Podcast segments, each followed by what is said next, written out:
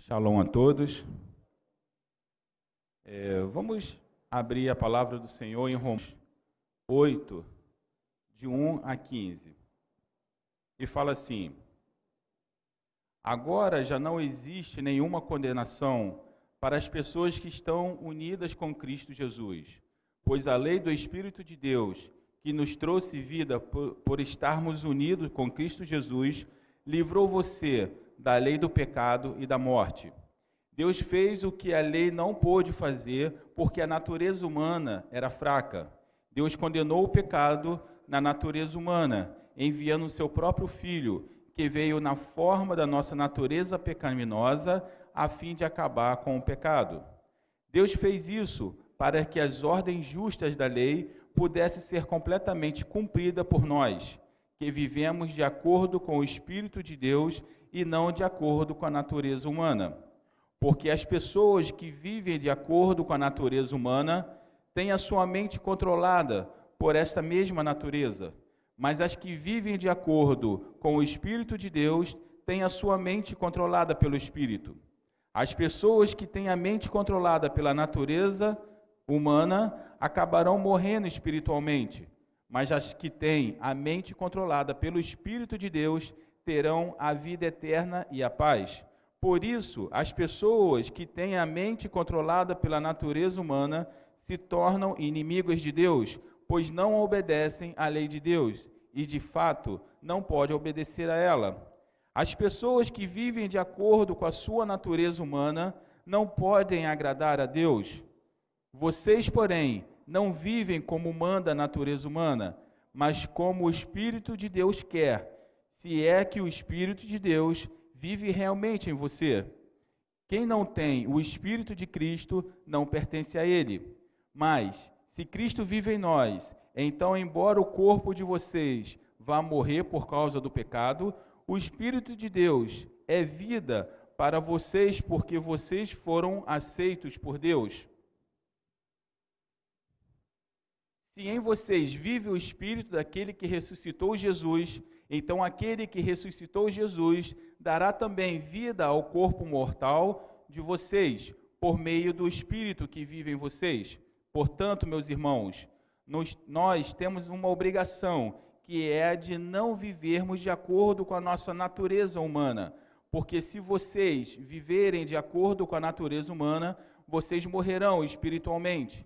Mas se pelo Espírito de Deus vocês matarem as suas ações pecaminosas, vocês viverão espiritualmente, pois aqueles que são guiados pelo Espírito de Deus são filhos de Deus, porque o Espírito que vocês receberam de Deus não torna vocês escravos e não faz com que tenham medo, pelo contrário, o Espírito torna vocês filhos de Deus e pelo poder do Espírito dizemos com fervor a Deus: Pai, meu Pai. Cada ser humano ele é um milagre de Deus. E o diabo sabe disso. Então eu queria que vocês começassem a pensar comigo. Imagina lá a sua mãe, muito antes de conceber você. Imagina lá que o útero dela está vazio, não existe vida ali. Da mesma forma como Deus criou o mundo a partir do nada, e ele disse: haja luz. E quando, no princípio, né, Deus fala que havia apenas trevas e havia apenas é, escuridão, imagina lá, também no útero da sua mãe, não tinha nada, não tinha forma, era sem forma, era vazio. E de repente, a vida, através do sopro de Deus, ela começa a se desenvolver. Então, aquele útero que era vazio, ele começa agora a ter uma vida. E tudo que era escuridão começa a ter o brilho de uma vida ali. E a coisa começa a se desenvolver. A vida começa a crescer. E começa a crescer ossos, começa a crescer a pele, começa a formar o coração, um rosto. E tudo isso é um milagre de Deus. Da mesma forma como ele criou o mundo, que era sem forma, era vazio, Não tinha nada, era apenas um caos. E Deus, dia após dia, foi criando, foi formando todas as coisas. Da mesma forma, você está sendo formado. Detalhe por detalhe.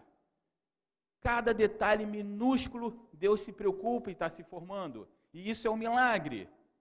Só que chega um momento que esse milagre ele precisa ser apresentado ao mundo. E aí acontece o dia do seu nascimento. E aí todo aquele milagre que Deus fez, toda aquela criação perfeita, vem ao mundo. Só que quando chega no mundo, as coisas não acontecem dessa mesma forma. De repente, é uma criança que não era, que alguém não queria que nascesse. De repente, é uma criança que vai viver com uma falta de amor. Então toda aquela beleza, toda aquela todo aquele milagre, ele começa a perder o sentido para você. E aí eu falo para vocês, a primeira coisa que o diabo vai querer fazer quando cada pessoa nasce é tirar a identidade, a sua verdadeira identidade, que é filho de Deus. E você começa a crescer. E aí você passa por desilusões, você passa por tristezas, você é rejeitado, e todos esses ingredientes juntos, ele forma uma coisa, forma uma revolta em você. E agora você é revoltado, você já não se lembra que você é um milagre de Deus. Você já não se lembra que tudo aquilo que aconteceu com você, que a sua vida partiu do nada, foi um milagre. Você já não lembra mais disso. E aí, você que era com forma e completo, começa a se desvaziar. O seu coração agora começa a virar um caos. O seu coração começa a ficar vazio novamente. E você, a cada, a cada decepção, a cada, a cada dia, o seu coração vai ficando mais vazio. Da mesma forma que o mundo lá atrás era completamente vazio, era apenas trevas e o mar. E o seu coração também é da mesma forma, você é apenas trevas no seu coração, e o mar que existe em você é um mar da solidão, da angústia. Só que não termina por aí, porque o diabo ele quer tirar o, o que era cheio no seu coração e ele já conseguiu. Agora ele quer destruir a forma, a forma que Deus te deu. E aí, toda aquela revolta te leva para a bebida. Agora você, conscientemente, quer fugir da sua realidade. E inconscientemente você está destruindo a forma que Deus te deu. Só que a bebida, ela não é rápida o suficiente. Então você decide usar as drogas, porque as drogas, ela vai te deixar mais tempo fora da realidade. Só que, conscientemente, você fica mais tempo fora da, da realidade. E inconscientemente, você está destruindo a forma que Deus te deu. Só que, no meio de todo esse caos, Deus olha para você e fala: eu preciso resgatar aquele meu filho. Então, Deus começa a traçar um plano de resgate. Porque a palavra de Deus diz em Isaías 45, 18: ele fala assim: Porque assim diz o Senhor, que criou os céus, o Deus que formou a terra e que, que fez e estabeleceu que não criou para ser um caos, mas para ser habitada. Eu sou o Senhor e não mudo. Então, da mesma forma que ele criou a terra, quando ela era um caos, era vazia, era sem forma, Deus criou para ela ser habitada. Da mesma forma, você, que foi criado, você não foi criado para ser um caos. Você foi criado para ser habitado pelo Espírito Santo de Deus. Só que agora nós precisamos fazer alguma coisa para salvar o homem. E Deus começa a traçar ali esse plano. E aí, Deus cria as instruções para poder levar o homem à salvação. Só que, como a palavra que nós acabamos de ler, ela fala, a natureza humana ela era fraca e ela não consegue, ela não consegue seguir as instruções de Deus. Porque a carne ela é mais forte, as paixões do mundo é mais forte e a gente não consegue. Então Deus fala assim: precisamos partir para, o segundo, para a segunda parte do nosso plano, o nosso plano de salvação. E aí, eu queria que você prestasse bastante atenção nisso. Porque essa segunda parte do plano de Deus vai começar com uma renúncia do próprio Deus. Porque Deus fala assim: eu vou precisar enviar o meu filho. Quando Deus diz que vai enviar Jesus, ele está renunciando à companhia do seu filho. Aquele filho que esteve com ele quando ele criou o mundo. Aquele filho que esteve com ele quando ele lançou os fundamentos da terra. Aquele filho que viu ser criado o universo. Aquele filho que era sua companhia dia após dia, aquele filho que se alegrou quando Deus criou o homem, aquele filho que estava junto com ele em todos os lugares, que aprendeu com ele, que se alegrou com ele, mas agora ele vai ter que se privar da companhia do seu filho. E aí é o primeiro passo do plano da salvação. E aí eu falo para você: olha o quanto você é importante ao ponto de Deus se privar de algo. Ele vai se privar da companhia do seu filho. E em contrapartida, o seu filho também vai se privar da companhia de Deus. Então, Todo o período que o, que o filho andou com o pai, ele aprendeu uma coisa: ele a, aprendeu a obedecer, mas não por imposição, mas por amor.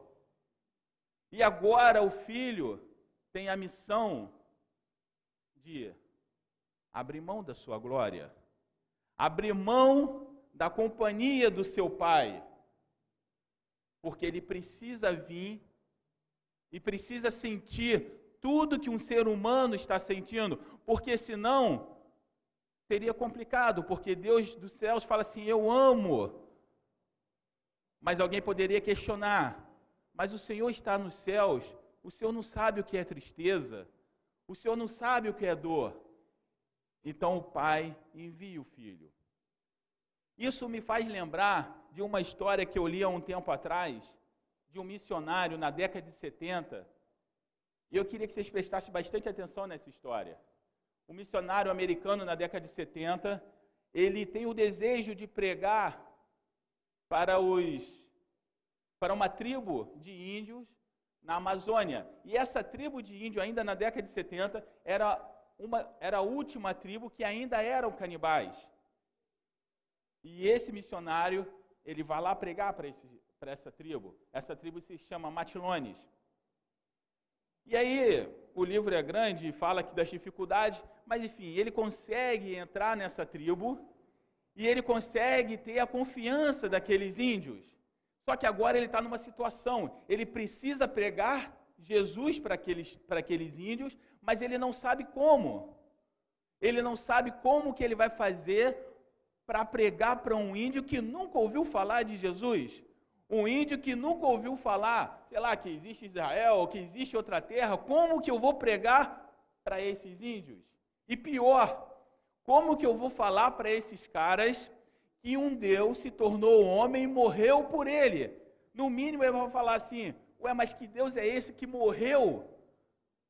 Então era difícil para ele pregar. Mas ele se lembrou de uma história, uma história que era contada dentro da tribo. E essa história era mais ou menos assim: certo índio saiu pela sua picada. A picada é um caminho que cada índio tinha para ir para fazer uma caça. Então, quando eles saíam da, da sua tribo ali, cada um tinha um caminho que percorria para fazer sua caça. E esse índio, nessa picada, ele começou a observar o trabalho das formigas. E ele achou interessante o quanto aquelas formigas trabalhavam, o quanto elas ralavam para tra trazer alimento até o formigueiro e o quanto que elas trabalhavam para poder construir o formigueiro. E aquilo foi tocando no coração daquele índio e ele falou assim: Eu preciso ajudar essas formigas. Só que quando ele foi ajudar as formigas, as formigas olhou, olhou aquele gigante aterrador e todas fugiram dele. E ele ficou muito triste mas eu não quero um mal para elas, eu quero ajudá-las, só que elas não podem, elas não conseguem confiar em mim, porque eu sou diferente delas. E aí ele deseja se transformar numa formiga, e ele consegue se transformar numa formiga. E aí ele começa a trabalhar naquele formigueiro, ele ajuda, ele vai fazendo, ele vai, é, ajuda a, a levar comida, ajuda a montar o formigueiro, e um belo dia ele fala assim para elas: Olha, eu queria contar um segredo para vocês. Na verdade, eu não sou uma formiga, eu sou um índio. E as formigas falaram: Você é aquele gigante aterrador que nos meteu muito medo? É, exatamente. Só que eu precisei transformar numa formiga para poder mostrar para vocês que eu não quero o mal de vocês. Na verdade, eu quero ajudar vocês. Só que tem um problema. Eu vou voltar na minha forma normal. Só que agora quando ele voltasse à forma normal, as formigas já o conhecia e as formigas agora iam confiar nele. E aí esse missionário pegou esse gancho e falou: "Olha, foi por isso que Jesus desceu para poder ser semelhante a mim, ser semelhante a você. Porque se você falar assim, eu estou triste, Jesus vai falar, eu também já estive triste. Se você falar, eu estou, eu fui é, abandonado, eu fui rejeitado, Jesus vai poder falar: Eu também fui rejeitado pelo meu próprio povo. Se você falar, mas pessoas criaram calúnias contra mim, criaram histórias contra mim, Jesus vai falar assim: Olha, aconteceu a mesma coisa comigo, então eu sei exatamente como você se sente. Eu não sou um Deus que vive lá no céu distante, mas eu vim aqui para saber tudo o que você sente e aí poder te entender. Saber que quando você está triste, eu lembrar, um dia eu também fiquei triste, eu entendo meu filho como ele está. Saber que quando ele sentiu fome, eu também senti fome. O meu filho está sentindo frio, mas eu também senti frio. Eu sei qual é a sensação. Então foi para isso que Jesus veio, para poder ser semelhante a nós. E aí começa então a reviravolta do ser humano. O plano até agora está indo perfeito. Jesus ele desce, ele nasce, ele cresce, ele sofre e ele morre. Só que existe uma diferença. Ele vai ressuscitar e ele ressuscita dos mortos. E o que, que ele quer dizer para você quando ele ressuscita dos mortos? Ele quer dizer: olha, todos vocês estão mortos, mas da mesma forma como eu ressuscitei, você também pode ressuscitar. E agora começa uma transformação. O seu coração, que era completamente vazio, o seu coração, que só tinha trevas, assim como no início de da criação do mundo, ele recebe a centelha da luz. Ele recebe a centelha do Espírito Santo. E essa luz ela começa a crescer no seu coração. E as trevas vão se dissipando e o seu coração vai se transformando. E a alegria vai voltando. Aquele mar que tinha no seu coração de amargura, ela vai se transformando numa água, numa água viva, que vai transbordar no seu coração. E a transformação começa passo a passo, da mesma forma como Deus criou o mundo. Passo a passo foi criando cada coisa. E aí, passo a passo, ele vai criando novamente a sua confiança. Vai tirando sua baixa estima. Vai tirando o seu medo. Vai trazendo uma novidade de vida. E isso é novamente um milagre. Da mesma forma como você foi concebido, o milagre começa a acontecer. E aí, aquela cortina de fumaça que o diabo tinha jogado sobre você, para poder apagar da sua memória que você é um filho de Deus, essa cortina ela começa a ser dissipada pela luz do Espírito Santo.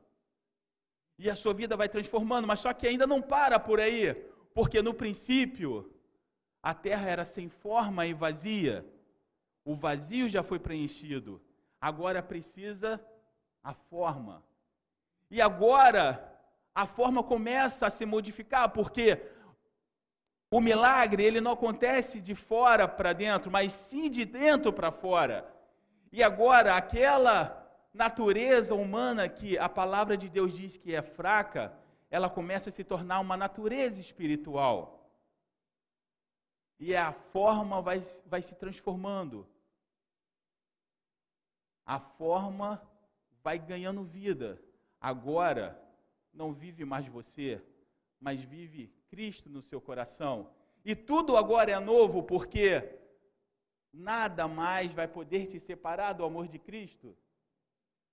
Nem a fome, nem a tristeza, nem a altura, nada vai poder te separar de Cristo porque agora todas as coisas estão novamente sendo feitas. E isso é maravilhoso porque, como, como a palavra de Deus disse lá em Isaías, e vou repetir, porque assim diz o Senhor que criou os céus, o Deus que formou a terra, que fez e estabeleceu, que não criou para ser um caos.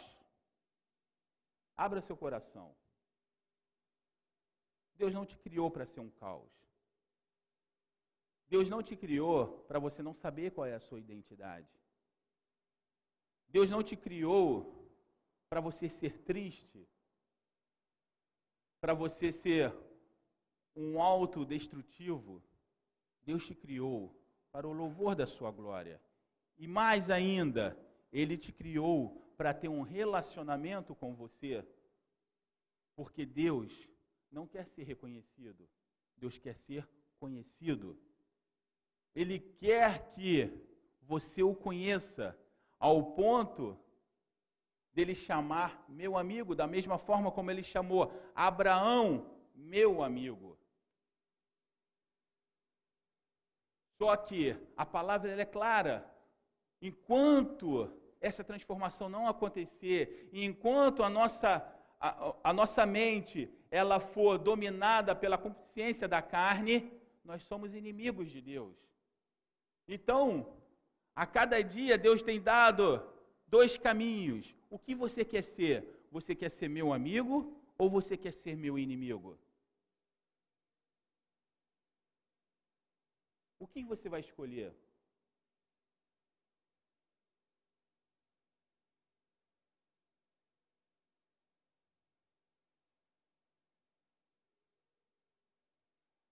Mas ele ressuscitou, nos ensinando também que podemos ressuscitar.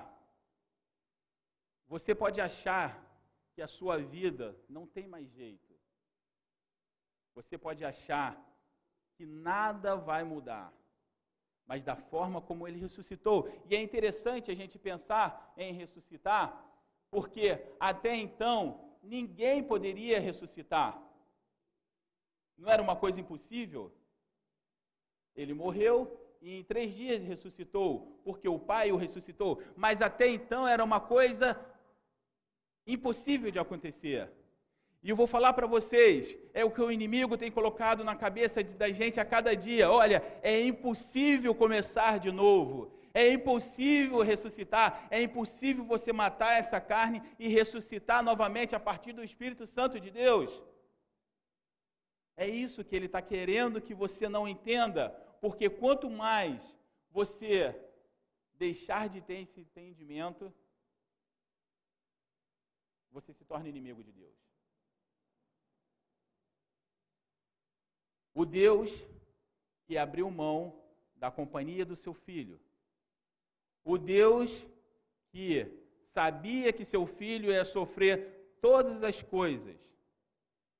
Jesus, que abriu mão da companhia do seu Pai. Jesus, que abriu mão de toda a sua glória e que se entregou por mim e que se entregou por você. Só por esse motivo eu poderia parar de pregar, porque já é motivo suficiente. Já é o um motivo suficiente da gente parar e pensar: o que eu estou fazendo com a minha vida?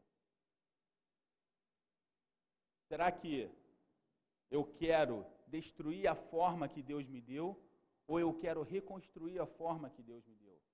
Será que eu quero ter um coração repleto de trevas ou eu quero ter um coração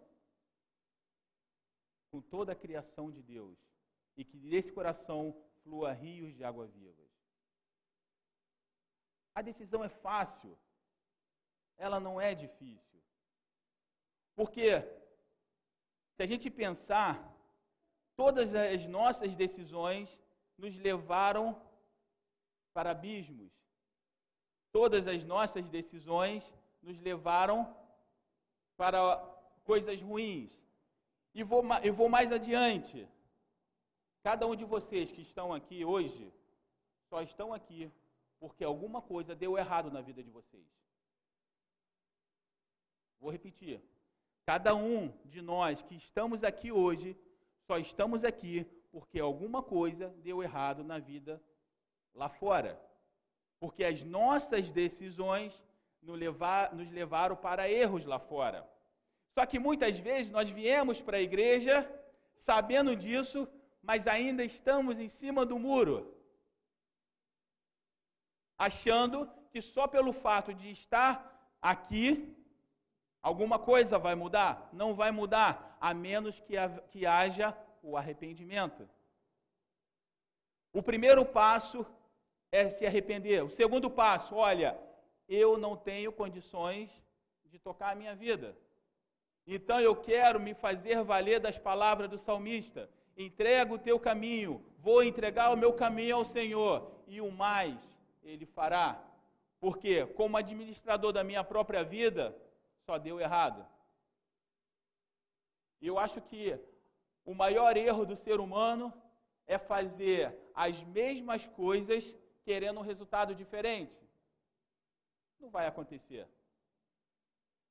Se sempre fazemos as mesmas coisas e o resultado é igualmente ruim, então está na hora de mudar. Está na hora de fazer algo diferente. E o Senhor está abrindo a porta nessa noite. A decisão, ela não vem de fora para dentro.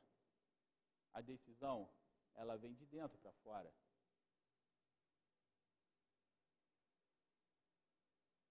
Porque quando você começa a sentir esse verdadeiro amor de Deus na sua vida, você quer compartilhar com o irmão do lado. Sabe por quê? Porque o amor de Deus, ele não é egoísta.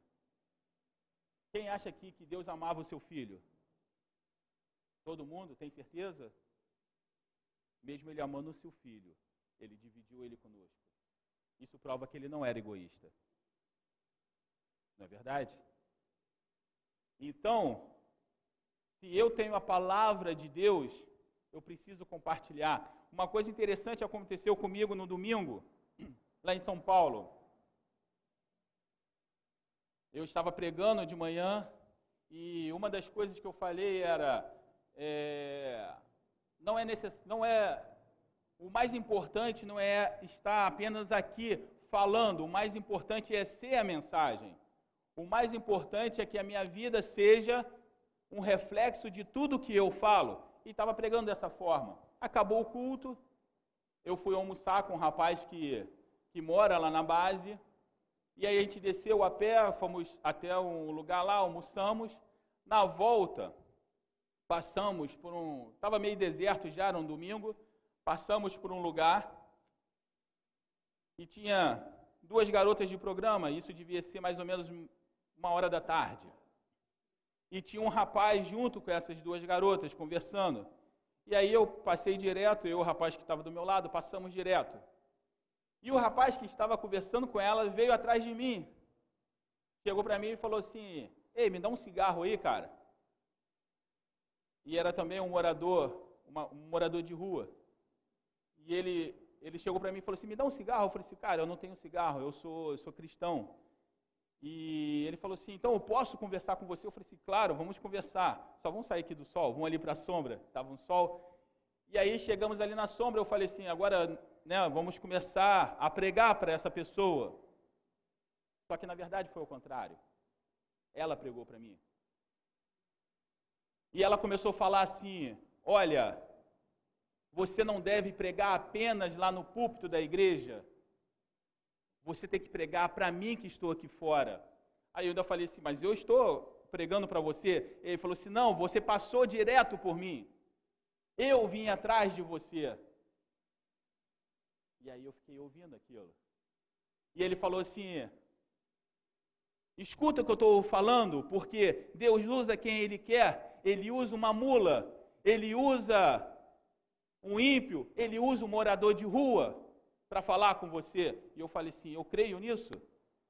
E ele começou a falar: Você tem que pregar, não só na igreja, mas você tem que pregar na rua, você tem que falar. Você não pode perder uma oportunidade. E aí, lembrando, como um bom militar, né? E abaixei a cabeça e falei assim: pode bater. E isso a gente vai entendendo que a pregação, ela não pode ficar apenas aqui, porque se eu declaro para vocês que recebi o amor de Deus, esse amor precisa ser compartilhado. E sabe o que é mais, mais impressionante disso tudo? O rapaz que estava do meu lado também recebeu a parte do chicote dele. E a gente foi embora. A gente, eu orei com aquele rapaz e a gente foi embora. E da mesma forma que ele apareceu, da mesma forma ele sumiu. No dia seguinte, tem um projeto em frente, o nosso projeto que, que dá alimento para dar almoço nas segundas-feiras para moradores. E esse rapaz que estava comigo foi nesse projeto lá ajudar. E quem ele encontra nesse projeto? Esse Ricardo. E aí ele chega para o Ricardo e fala assim: Oi, Ricardo, tudo bem? Está lembrado de mim? Ele olhou para o Gibe e falou assim: Cara, nunca te vi na minha vida. Ah, você falou com a gente ontem, estava eu e o pastor, e você, você foi usado por Deus para dar um recado para a gente, você não lembra? Cara, você é louco, eu nunca te vi na minha vida. Eu nunca conversei com você. E aí ele falou assim: Olha, de noite vai ter lá o Segunda Viva, vai lá. E acho que o pastor quer conversar com você. E ele não lembrou do que ele tinha falado. Infelizmente ele não foi na noite, mas eu fiquei pensando: Deus usa quem ele quer. Pregar aqui pode ser, ser muito importante para muita gente. Mas a vida lá fora é mais importante. A nossa vida lá fora é mais importante. E Deus usou um morador de rua para chamar minha atenção naquele dia. Eu não me envergonho de falar isso para vocês, porque nós precisamos a cada dia compartilhar o amor de Deus com as pessoas. E todos vocês que estão aqui hoje, que essa palavra não seja apenas mais uma palavra para entrar no coração de vocês e ficar na lembrança, e daqui uma semana vocês nem lembrarem mais do que eu falei, mas que seja uma palavra que mude a vida de vocês ao ponto de vocês mudarem a vida das pessoas que estão do seu lado. Deus espera que façamos isso da mesma forma como ele fez por você. Você não é salvo para ser levado para o céu, meu irmão. Você é salvo para estabelecer a vontade de Deus aqui na terra e contagiar pessoas para que também sejam salvos, para que também tenham essa experiência com Deus e que essa cortina de fumaça que o inimigo tem colocado na cabeça, na, na, na, nos olhos de, das pessoas, dizendo que você não é filho de Deus, você é filho de Deus sim. Só que ele está te enganando, falando que você não é. Ele está falando, você fez tudo errado, você não merece perdão, você não merece uma segunda chance, mas Jesus morreu para te dar o perdão. Jesus morreu para te dar uma segunda chance. Está na hora do seu coração, que é vazio, ser preenchido pelo Espírito Santo. Está na hora do seu corpo, que não tem forma nenhuma, porque é um caos, está na hora de tomar a forma do, do nosso Senhor Jesus Cristo. E quando isso acontecer, meu irmão, você não vai conseguir ficar sentado nesse banco. Você vai sair lá fora e vai proclamar o amor incondicional desse Deus que é maravilhoso. Amém? Que o Senhor possa estar nos abençoando. Senhor, nessa noite, nos colocamos, Senhor, na tua presença. Quantas vezes, Senhor, nós te decepcionamos, mas mesmo assim tu não tem nos rejeitado. Muito obrigado pelo teu grande amor para com as nossas vidas. Muito obrigado por ter enviado o seu único filho para morrer por mim e para morrer por todos que estão aqui. Senhor, que o teu amor possa estar inundando nossos corações e que possamos a cada dia, de todo o coração, dizer: Pai, meu Pai, porque nós somos sim filhos do Deus Altíssimo. Senhor, traz essa certeza aos nossos corações. Traz essa certeza, essa convicção de que somos com-herdeiros através de Cristo Jesus. Em nome de Jesus. Amém. Amém, irmão?